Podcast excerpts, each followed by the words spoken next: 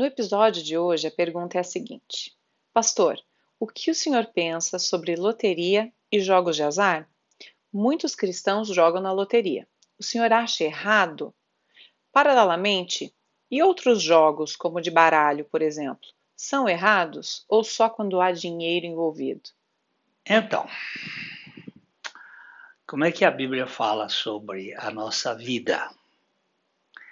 Diz o apóstolo Paulo em Efésios, capítulo 5, no verso 16 e os versos 16 e 17 diz assim: "Portanto, vede prudentemente como andais, não como nécios, e sim como sábios, remindo o tempo, porque os dias são maus. Ah, vejam quão cuidadosos vocês são no seu modo de viver. Não vivam com insensatez, mas com sabedoria. É, fezinha não existe. Existe aí leis de probabilidade que está em jogo aí. É, na, no jogo em si, o que está em jogo é vencer, conquistar, é, ter mais segurança no dinheiro, poder realizar alguns sonhos pessoais do ponto de vista do nosso próprio, da nossa própria agenda. Então, eu vejo que há perigos, né? Há perigos. A certa ocasião, eu vou contar duas histórias. Uma é a de, de George Miller, George Miller foi um rapaz terrível. Pensa num homem carnal até o extremo. Ele foi um jovem muito revoltado com o pai, perdeu a mãe muito cedo, teve muitas dificuldades, se tornou um ébrio, se tornou um, um prostituto. Era aí o Senhor o alcança e ele começa a conhecer a palavra do Senhor e esse homem foi uma bênção toda a sua vida depois. Mas como é que ele começou? Um dia ele passou na frente de uma loteria e ele disse assim: Eu vou jogar. Se eu ganhar o prêmio, eu vou viver pela graça de Deus. E ele jogou e ganhou. Ganhou todo o dinheiro daquela primeiro prêmio da loteria naquela época. Ele deu todo aos pobres e foi viver pela graça de Deus. Ele não, ele disse que ele não vivia pela fé, ele vivia pela graça, porque a graça vive pela, a fé vive pela graça. A graça é por meio de Jesus. Então é uma coisa muito linda, viver na dependência de Deus. Eu estou falando de alguém que jogou e como é que ele usou o dinheiro para que ganhou. Outra, outra pessoa foi, foi Watmani. Ele estava num trem viajando de uma cidade na China para outra, uma viagem de mais ou menos umas quatro horas, e entraram no mesmo vagão, na mesma cabine, uh, três homens, e estes homens propuseram matar o tempo. E convidaram o Watmani para jogar uma partida de pôquer. E o Watmani disse: Infelizmente eu não posso, amigos, porque eu não tenho mãos. E os homens se entreolharam, porque, como se não tenho mãos? Estou vendo as duas mãos aí. De quem são essas mãos? Ele disse: Essas mãos não são minhas. Essas mãos são de Jesus. E durante três ou quatro horas, ele pôde testemunhar do Senhor para aqueles três homens. E no final desceram quatro cristãos. então você sabe o que é remir o tempo, né? Foi uma partida.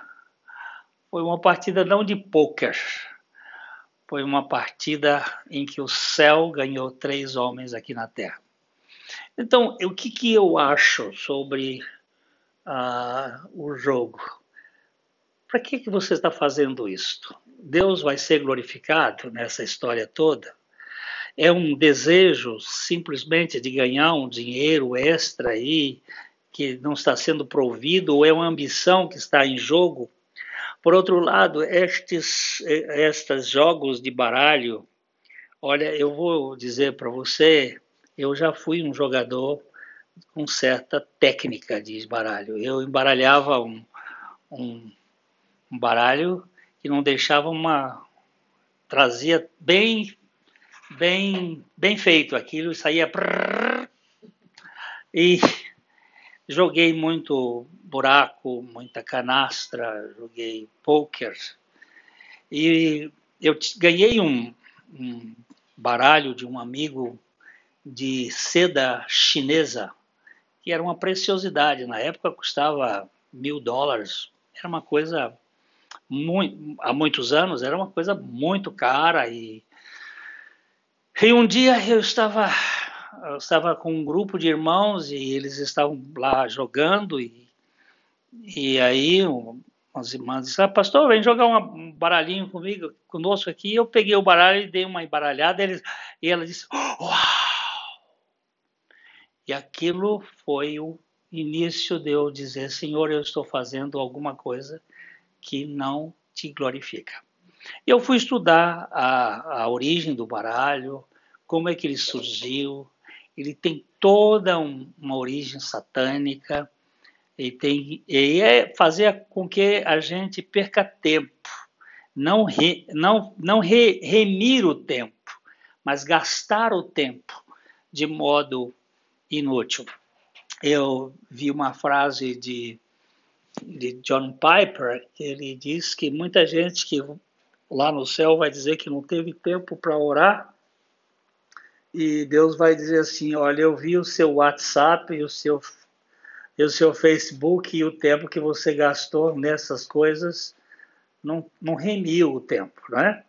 E o que, o que eu estou fazendo com esse tempo que Deus me deu? Eu tenho que me equipar para servir o projeto de Deus aqui na terra, que é na edificação dos irmãos, que é para a pregação do evangelho, que é para uh, também me alegrar. Se eu não me alegro com o Senhor, eu vou me alegrar com o jogo. Essa é uma coisa que tem me chamado a atenção. Então, eu, o Senhor me tirou o baralho do coração, e eu não sou um pregador que fica condenando isso ou aquilo, mas eu jamais voltaria a pegar num baralho. Eu peguei o meu, muito caro, e dei um batismo de álcool nele e toquei fogo.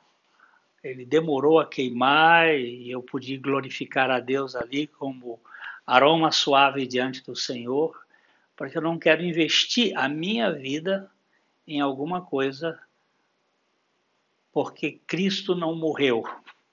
Eu quero investir a minha vida por aquilo que Deus deu a sua vida.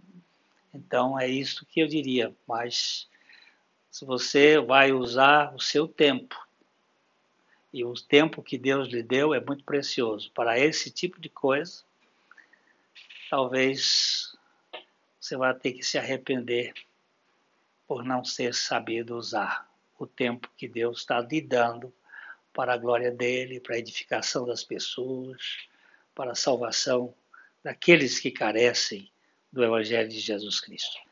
Ok?